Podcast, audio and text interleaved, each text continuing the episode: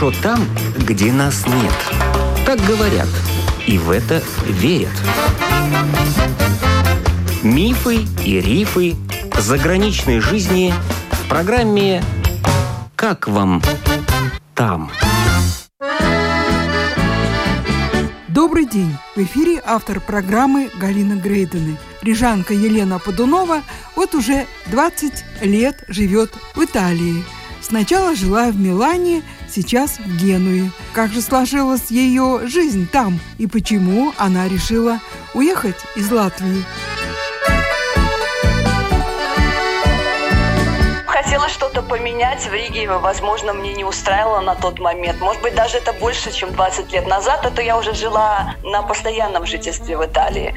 А уезжала и приезжала гораздо раньше. То есть я была не одна из первых, но, наверное, уже вторая волна, когда стали уезжать вот так вот. Познакомилась с итальянцем. Естественно, сейчас знакомиться по телефону, по интернету. У нас были такие личные, потому что подруга встречалась с итальянцем, они приезжали в Ригу, знакомились вот по такой схеме раньше. А на то время вы чем занимались? Занимались? Работали, учились? Я училась на курсах психологии, поступила даже в медицинский институт, но потом все было заброшено и решила из Риги уехать. Вначале пару лет я ездила туда-обратно в гости, ко мне приезжали вот так. Потом решила остаться, а в то время были некоторые сложности, и мне делали визу на учебу. То есть я сразу как бы учиться поехала, ну заодно и язык учила. Еще не было Евросоюза, поэтому были проблемы с визами, были проблемы с сделать документы. Ну, такие бюрократические, не страшные проблемы, но бюрократии достаточно было. Он жил в Милане? Он был, да, да, да, из Милана. Сейчас вы все с тем же молодым человеком или что-то изменилось? Нет, нет, нет, нет.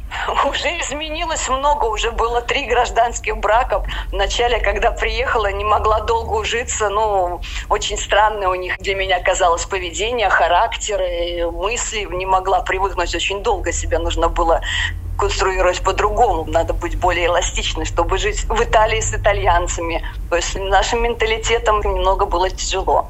Сколько да. вы вместе-то прожили? Четыре года, вот так где-то. Они присматриваются только четыре года. Вы когда приехали в Италию, в Милан, вы там чем стали заниматься? Меня отправили, естественно, на курсы языка. Сделали учебную визу, и мне просто пришлось в школу ходить и в университет учиться, значит, и итальянскому. Потом я пошла заниматься в Академию Делуса, это Академия моды и дизайна в Милане. Отучилась и получила дипломы. Я по диплому считаюсь fashion и luxury маркетинг, маркетолог. Этот диплом дает право работать где? Кем? Я заканчивала курсы с идеей, что потом пойду в луксер-систему, в лукс модные бренды, возможно, там где-то в мире моды мне всегда нравилось, но получилось совсем по-другому. Естественно, учиться, и кто если едет впервые, но сейчас едут впервые, лучше начинать с учебы, с учебы в хороших заведениях, потому что потом появляются знакомства, связи, то есть вот по такой, по накатанной можно как-то себя здесь более реализовать. К сожалению, я себя не стала реализовывать в этом. У меня появилась возможность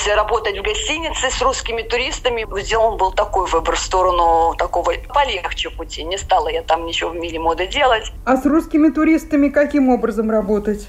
Русские туристы, значит, которые приезжали в гостиницу, я их сопровождала. Естественно, была как и переводчик. В ресепшене. И работала фронт-офис и бэк-офис. Работала три года в гостинице.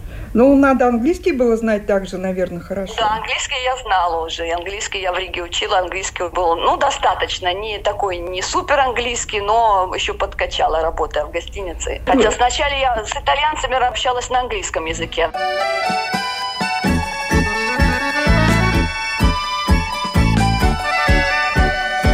А вот вы учились и получили диплом, это было платно, бесплатно? Это было платно. Как, на ваш взгляд, довольно дорого или терпимо? Это довольно дорого. Эти школы дорогие школы. Есть возможность поступать в другие школы, но там уже экзамены тяжелые, потому что у меня язык был недостаточен для школы вот нормальной итальянской. Ваш партнер оплачивал обучение ваше? Да, да. Четыре года вы, так скажем, прожили, пробовали с одним партнером, и потом случилась следующая встреча, да? Да, да, да, да. И что дальше? Дальше сколько продолжалась ваша жизнь? Дальше. Я так во времени, ну, если считать, наверное, тоже 3-4 года. Как-то ага. у меня очень циклично все мои, скажем, гражданские замужества. 3-4 года. Ну вот и в первый раз, и во второй раз, что же все-таки не складывалось? Ну, вы знаете, возможно, у меня характер такой, то, что есть мне потом и уже и поднадоедает. Они любители долго пожить, присмотреться, потому что в Италии есть этот момент женитьба потом, а вначале нужно присмотреться. Присматриваться могут к тебе и 10 лет. Но, возможно, я сделала ошибку, потому что если есть возможность сразу выйти замуж, когда ты только приехал, почему-то у меня вот сложилось такое впечатление о итальянцах.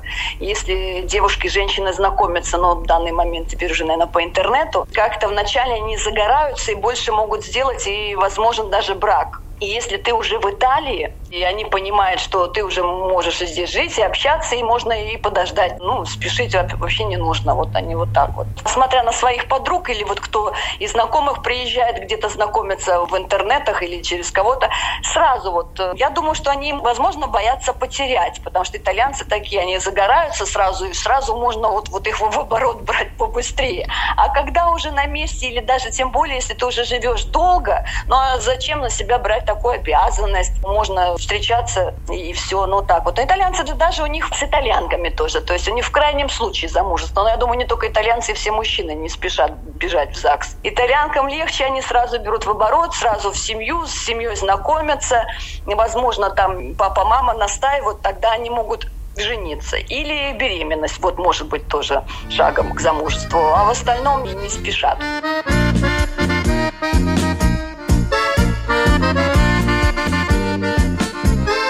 И третий молодой человек, да, встретился на вашем пути? Да, и встретился третий, поскольку мне, видимо, надоедает, и отношения как-то быстро изживают. Но, возможно, не, не встретила такого единственного, самого-самого, чтобы вот так вот.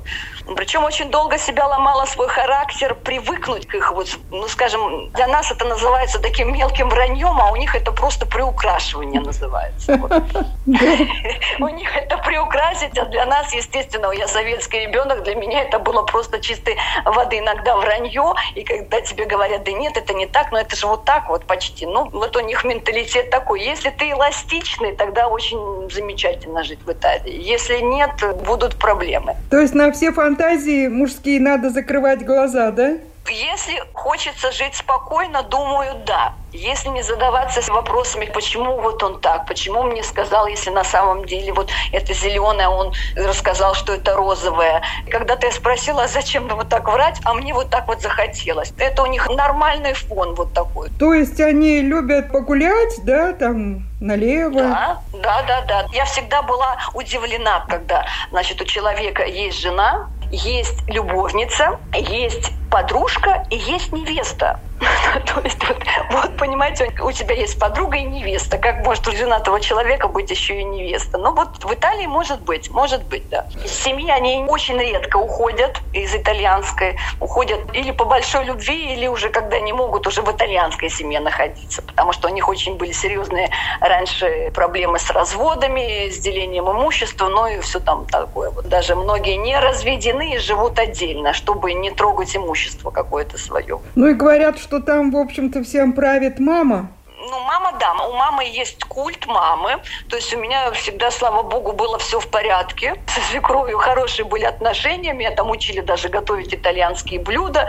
Жалели, что я здесь в чужой стране, и мама у меня здесь нет. Но причем мне уже было как-то так, знаете, за 20 лет, и мне казалось, что жить с мамой это было уже как-то, ну, даже неприлично для нас.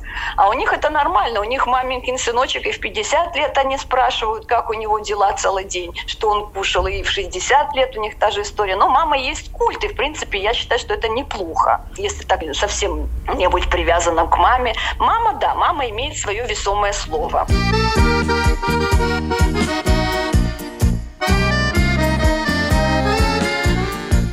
Сейчас-то у вас есть партнер? Да, да, да, да, есть, есть, есть партнер, артистическая личность, композитор-аранжировщик, причем он из семьи, где мама была поэтесса. Зато весело, мне очень весело. Ну, да. да, он постарше, он старше меня на 10 лет. И у вас э, дети есть, нет? Нет, к сожалению, нет, к сожалению, нет.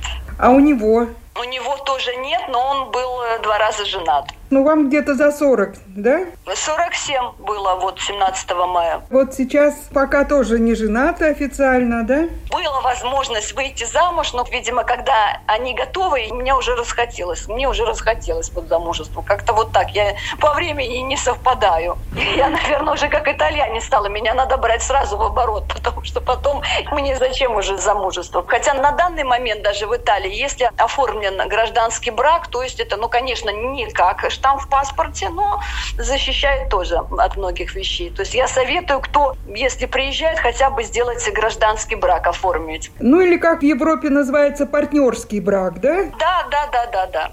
Вот смотрите, а при дележке имущества тут вы будете не при чем, да, если что? Нет, я буду при чем после семи лет. Там какой-то, конечно, маленький процент, и я буду при чем. Если я записана как сожительница, получается, да, сожительница, я буду при чем, потому что постоянно меняют законы. В этом смысле, по-моему, даже стало лучше. То есть раньше ты был ни при чем, и после 20 лет сожительства. Но тут очень ага. тонкие нюансы. Там даже если в Италии богатый человек, все равно останешься ни при при чем. Сделают так, что будешь ни при чем даже при замужестве. Ну, вы сколько уже вот в третьих отношениях лет? Уже пошел четвертый год. Можно ли сказать, что ваш партнер богатый человек?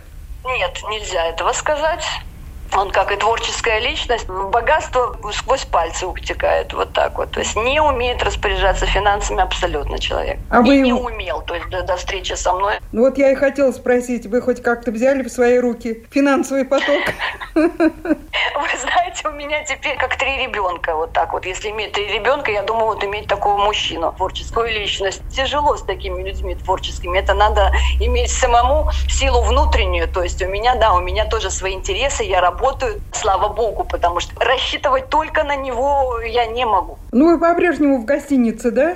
Нет, я потом э, работала в другой гостинице менеджером, потом я работала заведующей бутика в Милане до коронавируса, но, к сожалению, пока магазины закрыты, потому что магазины были при отелях, и хозяин перешел на онлайн-продажи. Я считаю, что лучше в этой жизни рассчитывать на себя. В Италии, в Европе, если ты самостоятельная, тебе абсолютно другое отношение. Это не значит, что я должна быть миллионершей. Но если я работаю, если у меня какой-то статус, то, что я пытаюсь хотя бы что-то там заработать, какие-то свои деньги, то есть отношения уже по-другому. В обществе меня больше уважают, и у меня самоуважение появляется. Даже это нужно работать в Европе. Я бы не стала рассчитывать только на мужчину. А вы живете в доме, в квартире? Мы живем в квартире в Генуе. В Генуе живу пять минут от моря. Квартира своя? Да. У него была квартира? Да, да, но у них обычно это по наследству остается, поэтому вот так вот. Ну, на ваш взгляд, по рижским меркам квартира хорошая, шикарная?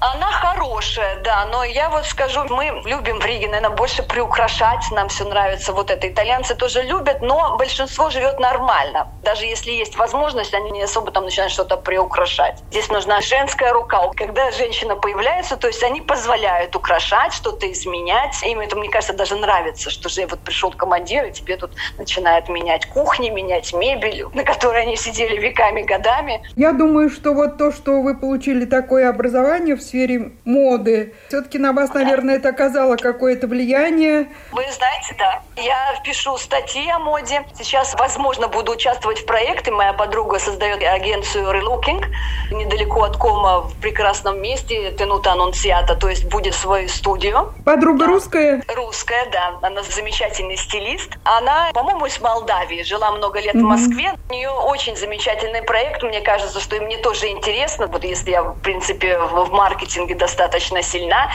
будет мне интересно поучаствовать. Сайт уже создан, то есть она применять будет новые технологии. И мода 3D тоже у нас использоваться будет. Природная uh-huh. матрица цвета, структура. Но очень интересно. То есть там заодно есть уже спа, есть уже центр красоты, и вот как-то все вместе. Она уже работала по этой профессии, она уже и на телевидении работала, как бы мейкап-артист. То есть человек в своем деле уже мастер. И это все-таки принесет какие-то деньги, участие в этом проекте? Ну, надеюсь, да, да, да, да. Думаю, что все получится.